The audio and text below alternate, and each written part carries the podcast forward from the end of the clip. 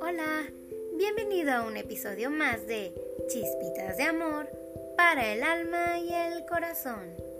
Mi nombre es Diana y te doy la bienvenida a este tu espacio. ¿Te ha pasado que escuchaste a alguna persona hablar de otra o incluso a familiares hablar de tus padres o tus hermanos? Tal vez escuchaste a tu jefe hablando acerca de algún compañero en tu trabajo, palabras que tal vez no son las más hermosas o palabras que si tú compartes pueden llegar a herir. Estas tan conocidas palabras que luego toman la versión de chisme. ¿Qué es un chisme? Un chisme es conocido como un comentario o una noticia no verificada que circula entre la gente. Generalmente suelen ser de carácter negativo. Incluso aunque tú no lo puedas creer, la mayoría de los investigadores definen los chismes como hablar de alguien que no está presente y compartir información que no es ampliamente conocida. Así es, hay investigadores que están buscando llegar al punto, al meollo de esta situación, porque a nosotros nos encanta compartir esta información. Según un análisis, que fue realizado por investigadores en la Universidad de California en Riverside, la persona promedio pasa, aunque tú no lo creas, 52 minutos al día haciendo exactamente el compartir chismes. Sin embargo, la mayoría de nuestros chismes son inofensivos, así que tranquilos. Alrededor del 15% de nuestras conversaciones implican un juicio negativo o lo que los investigadores llaman como evaluativo. Pero fuera de esto, la persona promedio solo está documentando hechos como cuando hacen comentarios tales eh, de que se quedaron trabajando hasta tarde o que fueron al hospital, que tienen cierta enfermedad o tipos de charlas cotidianas, cosas del día a día. Eh, todo esto tiende a ser neutral y en realidad dicen los investigadores que nos ayuda a construir amistades, a generar comunidad o aprender información que es vital para tener una vida social. Esto lo dijo Megan Robbins, profesora de psicología de la Universidad de California en Riverside.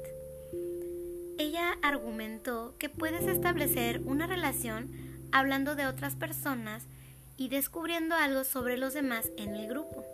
Incluso para esos tipos de chismes que son evaluativos, tú le estás diciendo a la otra persona, eh, a través de esta información que tú estás compartiendo, te estoy confiando esto.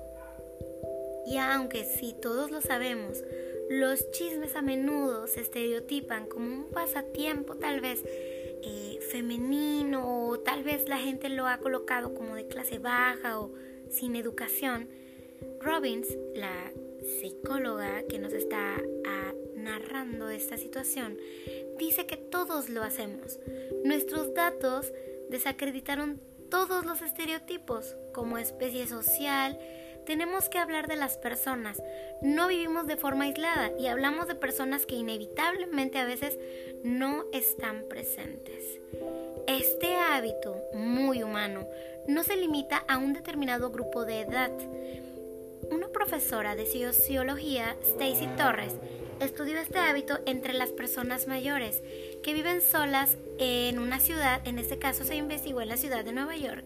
Su investigación reveló que los adultos mayores se dedicaban a chismosear en los restaurantes. Ahora que veamos a adultos mayores en tal vez cafeterías o restaurantes, ya sabemos qué es lo que están haciendo. Ella decía que ellos tienden a tener esta actividad para poder sentirse vivos y relacionarse y ampliar su círculo social. Esto es un hábito muy común que mantiene lazos sociales y combate la soledad. Esto es algo que vemos en diferentes culturas y diferentes edades, aunque puede tener un sabor diferente. Muchos incluso siempre quieren participar y otros prefieren eh, ser más reservados pero usualmente las personas siempre necesitan ver lo que van a decir, pero todos los días participan. Te lo comparto porque es algo muy común y algo tan que nos cuesta y de repente eh, nosotros nos dejamos llevar por las emociones y cuando alguien nos dice, estuvieron hablando de ti, entonces llega el dolor, nos duele que nos digan, aunque nosotros también lo hagamos, porque esta parte de reconocer que nosotros hacemos esta actividad nos pesa demasiado. Esto incluso me recuerda una lectura que hice alguna vez, donde nos habla Sócrates, es la prueba de Sócrates. Esto ocurre en la antigua Grecia. Sócrates tenía una gran reputación de sabiduría y un día vino alguien a encontrarse con el gran filósofo y le dijo, ¿Sabes lo que acabo de oír sobre tu amigo? Un momento, le respondió Sócrates. Antes de que me lo cuentes, me gustaría hacerte una prueba, la prueba de los tres tamices. ¿Los tres tamices? Sí, continuó Sócrates. Antes de contar cualquier cosa sobre los otros, es bueno tomar el tiempo de filtrar lo que se quiere decir. Lo llamo prueba de los tres tamices. El primer tamiz es la verdad. ¿Has comprobado si lo que me vas a decir es verdad? No, solo lo escuché. Muy bien. Así que no sabes si es verdad. Continuamos con el segundo tamiz, el de la bondad. Lo que quieres decirme sobre mi amigo, ¿es algo bueno? Ah, no, por todo lo contrario. Entonces, cuestionó Sócrates. ¿Quieres contarme cosas malas acerca de él y ni siquiera estás seguro de que sean verdaderas? Tal vez aún puedas pasar la tercera. El tercer tamiz es el de la utilidad. ¿Es útil que yo sepa lo que me vas a decir de este amigo? No. Entonces, concluyó Sócrates, lo que ibas a contarme no es ni cierto, ni bueno, ni útil. ¿Por qué habrías de decírmelo? Mejoremos para bien nuestra vida individual y la sociedad cambiará para bien. Esto de alguna manera nos enseña a que, ok, el chisme es parte de nuestro día a día, es algo que nosotros solemos hacer, pero Inevitablemente cuando escuchamos algún comentario negativo de otra persona, tenemos que evaluar si es amable, si es verídico y si es útil el que la persona sepa esta información. También quiero platicarte acerca del poder de la palabra y cómo, así como puede herir, puede curar. El poder de las palabras, las palabras afectuosas o cariñosas, Mientras las palabras de odio pueden destrozar el alma, las palabras cariñosas que vienen del mundo del afecto puede curar las heridas más profundas. El amor es un lenguaje y se acompaña de muchas palabras y expresiones. Expresiones que tú mismo utilizas cada día. Te quiero mucho, cuídate, te ves muy bien, avísame cuando llegues, te extraño, estoy esperando tu mensaje, eres muy importante para mí quiero pasar tiempo contigo. Esto puede ser solo palabras y los afectos expresados en cada una de ellas llegan a nutrir el alma. ¿Tienes miedo de las palabras afectivas? ¿Te lo has preguntado? Esto es un mal social en estos tiempos, el no querer usarlas porque las consideran muy afectivas, muy ridículas o porque expresan debilidad de alguna manera pero por todo lo contrario. Estas palabras expresan fortaleza, amor, grandeza, porque estas palabras nos mantienen sanos, nos ayudan a esparcir sanidad en los corazones incluso más lastimados. Sin pena, tú cuando tengas ganas y la oportunidad y te nazca, dile a tu mejor amiga, te ves hermosa, maravillosa, jovial, porque tal vez la han herido tanto por su apariencia que ella ya no se siente así desde hace mucho tiempo. Sin miedo a decir, me encanta tu actitud. ¿Cómo es que enfrentas cada problema? Aprendo mucho de ti, porque a veces las cosas no son fáciles para las personas, incluso para nosotros mismos. Cualquier cosa que sea positiva, que tú le puedas decir a otra alma, es de gran aporte y puede nutrirlo y puede sentirse esta persona motivada. con palabras de amor, afecto, tú puedes inyectar fortaleza, motivación, valor, coraje, determinación en cada una de las personas que tú tocas cada día. Sin miedo de ser amable y decir a cada persona lo positivo que hay en ella. Digamos sí al afecto y digamos menos a la crítica.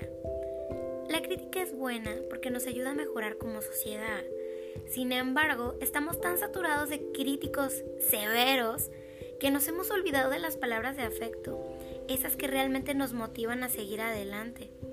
Cuando una persona solo recibe críticas, no importa de dónde vengan, no importa si la escudas bajo el te lo digo porque te quiero o es por tu bien, no podrán reconocer lo bueno, porque su panorama de sí mismo solamente es negativo.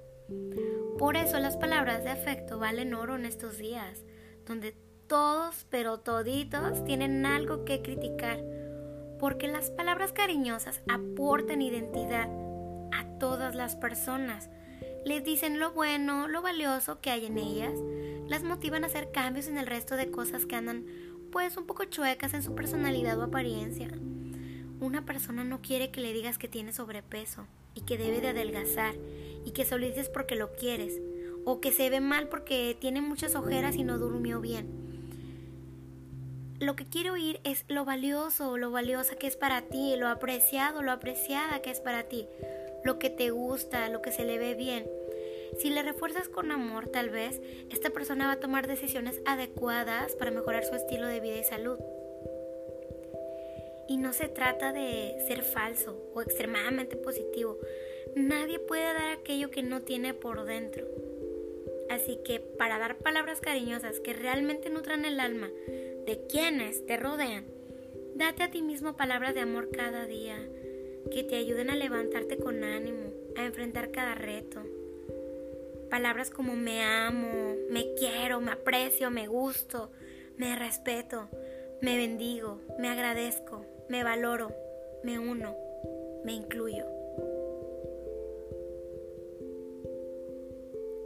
Así que ya sabes qué hacer cada día. Tienes miles de oportunidades de conectar con muchas almas y saber que tú puedes aportarles algo es algo maravilloso.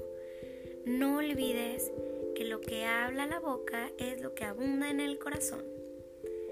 Te esperamos en el próximo capítulo de Chispitas de Amor recibe muchos rayitos de luz, chispitas de amor y buena vibra.